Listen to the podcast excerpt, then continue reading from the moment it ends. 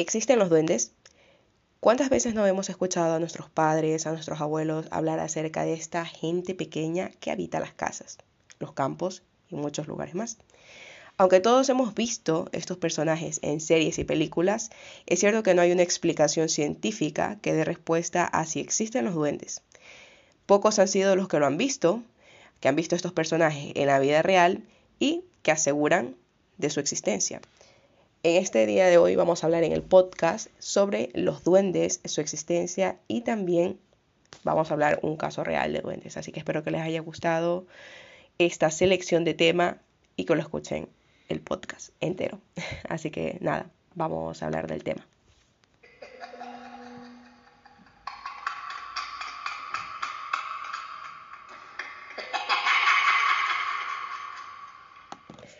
En general estamos hablando al referirnos a duendes, de criaturas mitológicas, fantásticas, que tienen una forma humanoide, pero de un pequeño tamaño. Es cierto que salen en libros y en la historia del folclore de muchas culturas. Siempre se relaciona como más a la cultura irlandés, ¿no? El duende vestido de verde con su trébol y todo.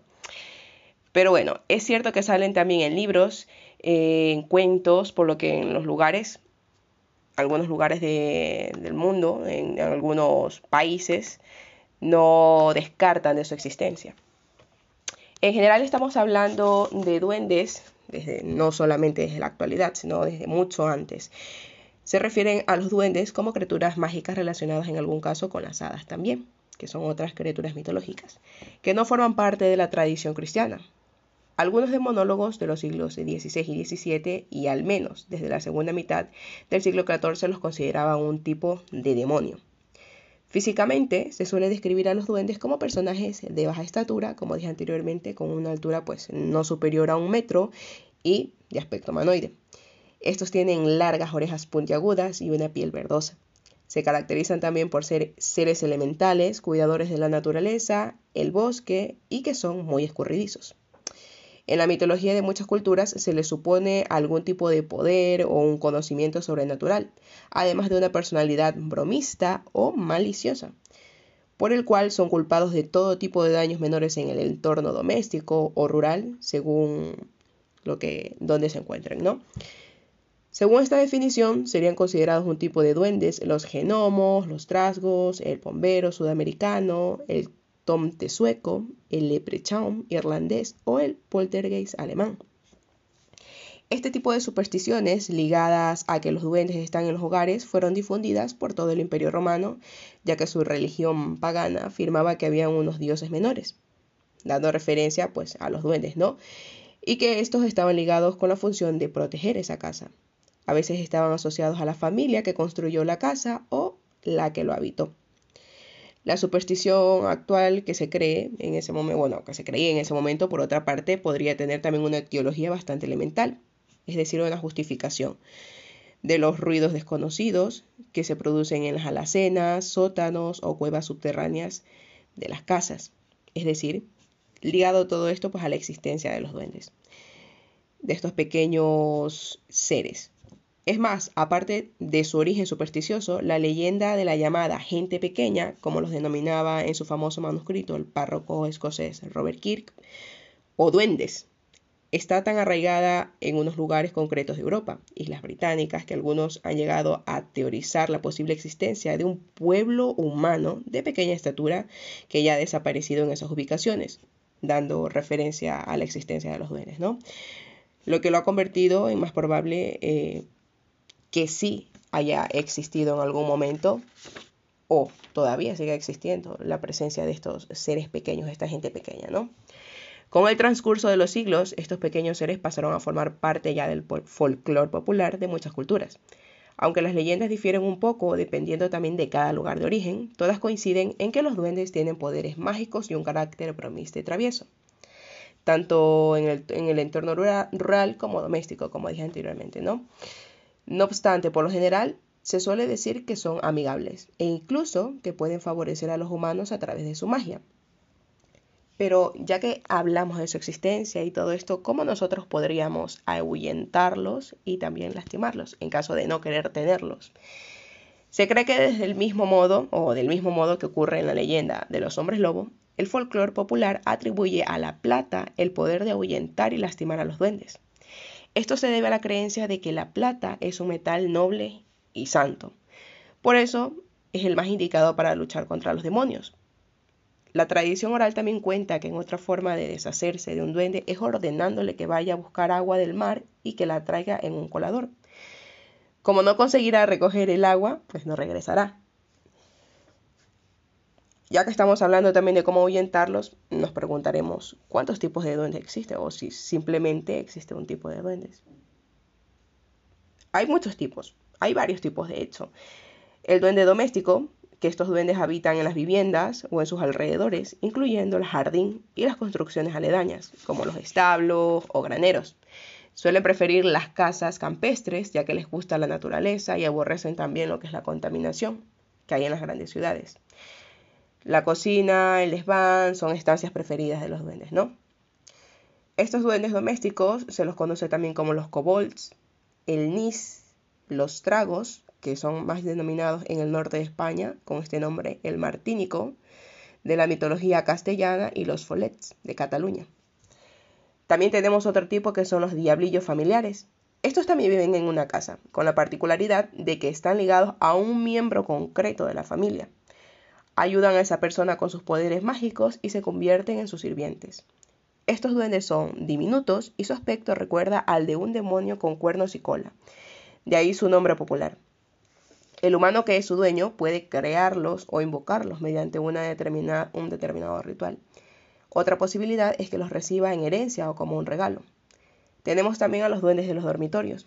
Estos difieren del anterior, ¿no? Estos son más agresivos y dañinos también conocidos como duendes vampirizantes, ya que absorben la energía de los humanos mientras estos duermen. En consecuencia, les provocan malestar, pesadillas y una fatiga crónica, lo que puede terminar desembocando en enfermedades más graves. Sus víctimas suelen ser niños y mujeres y su tamaño varía porque son capaces incluso de adoptar diferentes formas, desde cuerpos de animales y manos peludas hasta apariencias indefinidas. Algunos ejemplos de estos tipos de duendes son los tardos, de la mitología gallega, y los pesadielus, de la mitología de Asturias. Tenemos los duendes mineros también. No, los duendes mineros no son los que se encargan de hacer obras, estos no. estos viven en los más profundos de las minas, mantienen un contacto constante con la tierra, cavando túneles y descubriendo las mejores vetas repletas de metales o piedras preciosas tienen una habilidad mágica para encontrar esas piedras preciosas y a veces ayudan también, bueno, mira, ayudan a los mineros humanos a su actitud, pero son muy respetuosos, ¿no? Ayudan mucho, ¿no? A diferencia de los duendes, eh, de los duendes de dormitorio, que son agresivos y malos, pues estos ayudan, ¿no? También tenemos los duendes de agua, que este tipo de duendes se encuentran en los ríos, arroyos, manantiales y charcas. Un ejemplo de estos son los huijes, conocidos también como los chichiricus, característicos de las tierras caribeñas, en especial en Cuba. Estos tienen la piel morena, los ojos muy grandes y los cabellos largos. Su carácter es jugatón, pícaro, pero castigan a aquellos que maltratan a los animales y a las plantas. Y luego los duendes reales. Vamos a hablar de una historia que ha ocurrido en España, hablando ya de, historias de duendes reales, que esta ocurrió en Zaragoza. De hecho, hay varios em, anuncios eh, en Internet donde se puede ver la noticia completa. La primera investigación oficial de un fenómeno paranormal en España tuvo lugar en Zaragoza a los años 30 y fue un verdadero show escalofriante. Vamos, incluso hasta los de cuarto milenio hubieran existido, si hubieran existido entonces, pues hubieran ido, ¿eh? Se habrían fratado las manos y hubiesen grabado su capítulo.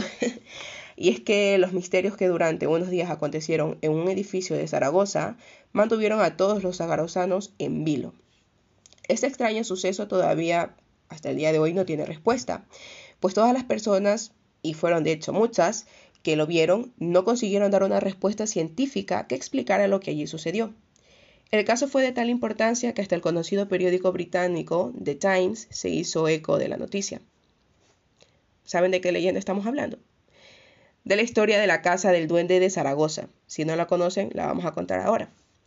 La madrugada del 27 de septiembre de 1934, unas sonoras carcajadas interrumpieron el sueño de los vecinos y vecinas del número 2 de la calle Gascón de Gotor. Muchos de ellos salieron de sus camas para encontrar el origen de aquellas risas. Pero la búsqueda fue en vano.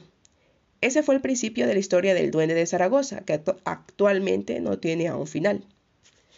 Los siguientes días, ninguno de los habitantes de ese edificio registraron nada raro y olvidaron de hecho lo sucedido. Pero el 15 de noviembre de ese mismo año, cuando la joven sirvienta del hogar se disponía a encender el fuego para preparar la comida, escuchó un lamento que seguidamente se transformó en una terrorífica voz. Por lo que más quieras, no enciendas, que me quemas, fue lo que ella escuchó. La muchacha, invadida por el miedo, alertó a su señora y al escuchar de nuevo aquella voz, las dos abandonaron el, domicilio en búsqueda de auxilio. Al escuchar los gritos y conocer el porqué de aquel terror, los vecinos acudieron a la cocina para asegurarse de que no se trataba pues, de una broma pesada. Lo que encontraron es que aquel diabólico ser seguía hablando, al parecer desde el interior de la hornilla, Desconcertados, decidieron comunicar a las autoridades lo extraño que resultaba aquel evento para poner en sus manos la resolución de ese escalofriante misterio. Y de la misma forma que el caso llegó a la policía, los periódicos publicaron en sus páginas noticias que relataban la historia de ese duende. Como señalábamos, el caso llamó la atención de los periodistas de The Times, así pues, el 27 de noviembre de 1934, este medio de comunicación publicó un artículo como un irónico duende que habla por la campana de una chimenea tiene sobresaltados estos días a los habitantes de Zaragoza, los cuales se afanan por dar con la pista de la misteriosa voz. Un arquitecto y varios obreros han sido requeridos para trabajar sobre el terreno. Han removido todo el piso e incluso han levantado el tejado. Pero los trabajos han sido totalmente infructuosos. La policía trabajaba activamente, pero no se ha podido impedir que grupos estacionados frente a la casa se destacasen y varias personas se lanzaran al techo, presas de la gran alteración nerviosa para buscar al duende de Zaragoza. Fue lo que escribió el diario The Times. Las anteriores líneas reflejan a la perfección la histeria que reinó en esos días en la ciudad de Cirso.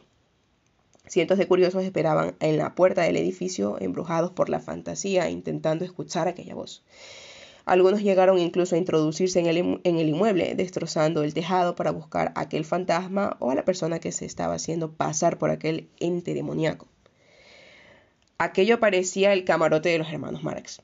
Por allí pasaron policías, albañiles, fontaneros, electricistas, arquitectos, jueces, médicos y mediums, pero ninguno supo dar una explicación lógica pero no crean que el duende de Zaragoza hablaba solo en ocasiones puntuales. Ese ser hablaba con todo aquel que quisiera mantener una conversación con él, llegando a mantener diálogos durante días enteros desde las 7 de la mañana hasta las 10 de la noche. Podría decirse que era como un locutorio con el más allá. Y aunque el tono de voz era, de hecho, aterrador, tenía acento maño, un demonio baturro que utilizaba expresiones propias de Zaragoza pero no vayan a pensar que era educado y correcto. El duende de Zaragoza insultaba a los allí presentes constantemente e incluso llegó a amenazar de muerte a muchos. Durante mucho tiempo, la voz siguió asustando a los inquilinos del domicilio hasta que un día de 1935 se cayó para siempre. Nunca se supo el origen de tal misteriosa voz, pero sí que hubo una culpable. Pascual Alcocer, criada de la familia que fue considerada la autora del fraude. Se declaró que la empleada podía manipular su voz y hacer uso de una habilidad para la ventriloquía con el fin de engañar a la población. Aunque algunos aseguran que esta afirmación no tenía validez, ya que en muchos momentos de la investigación la sirvienta ni siquiera se hallaba en el vecindario y eso no evitó que la voz siguiera sonando. El edificio donde transcurrió estos hechos ha desaparecido. Fue demolido poco después por miedo a que la voz regresara. Lejos de olvidar esta historia, los rumores y especulaciones en torno al duende de Zaragoza no han dejado de crecer. También cabe señalar otro de los extraños acontecimientos que guardan relación con este evento, una de las más famosas espiritistas de la comunidad que se llamaba Asunción Jiménez Álvarez quiso contactar con el ente misterioso en una sesión de espiritismo, la cual terminó con la muerte por colapso de la medium. Todo un misterio aún sin resolver. En la actualidad, en el terreno donde se levanta, donde había, estado ese edificio de la leyenda, se encuentran unos apartamentos que tienen el nombre de Edificio Duende. en honor a lo sucedido en aquel edificio, ¿no? ¿Existencia de duendes o no? Un debate, sin duda alguna, con todo lo que tiene que ver con seres mitológicos, que no se documente de manera concreta o que tal vez les satisfaga a toda la gente para creer realmente si existen o no. Yo siempre digo, cuando algo se habla mucho o trae ya historia desde mucho tiempo atrás, como por ejemplo la historia de los duendes, algo de posibilidad de existencia puede haber, que sean unos seres ligados a los demonios, más posiblemente, pero de que existen las cosas malas o buenas, existen. En este mundo lleno de, de muchos misterios, nunca hay que cerrar la puerta para algo que puede existir. Espero que les haya gustado este podcast y ya nos veremos la próxima con otro, con otro podcast que os guste mucho. Recuerden también que nos pueden escuchar por la red de podcast de sospechosos habituales. Adiós.